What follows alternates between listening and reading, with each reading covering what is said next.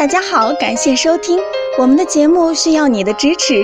如果您有任何问题，可以加微信 a 八二零二零幺九八咨询。接下来有请主播为大家带来今天的节目。听众朋友们，大家好，欢迎大家收听今天的节目。今天我们讲一下，一不小心成了快男，就是肾虚吗？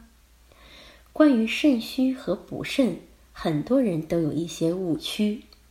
比如，有的人会觉得，只有工作压力大、生活不规律的年轻人才需要补肾。其实并不是这样。我们讲过，肾气随着年龄而衰弱，人到了一定的年龄，必须要把肾养护起来，否则会衰老的很快。还有的朋友有性功能障碍，觉得自己就是肾虚了，其实也不一定是这样，因为造成性功能障碍的原因有很多，肾虚只是其中的一种。举个例子说，我记得有位年轻的男性患者来这里看病，憋了半天，很羞涩地告诉我说他有早泄的症状，问我是不是肾虚。我给他看了一下，他不仅没有肾虚，反而肾很健康。那问题出在哪儿？我们深入的交谈了一会儿，才发现，原来导致他出现早泄的原因在于他的心理。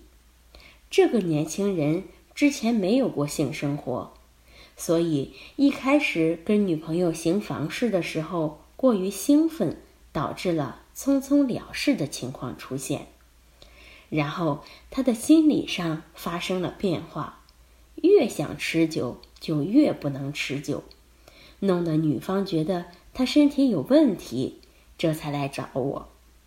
其实这种情况呢，本质上来说是一种心理问题，谈不上心理疾病，所以我建议他试着放松一下自己的心态。用一些方法来帮助自己逐渐的建立自信，但绝不需要吃补肾的药。所以，我想提醒各位朋友，无论您是男士还是女士，也无论您是年轻还是已经中年，养肾防虚都需要大家重视起来。但是，这种重视不能以乱给自己开药方、一味的进补为手段。更重要的原则还是，肾不虚时好好养护，肾虚了对症治疗。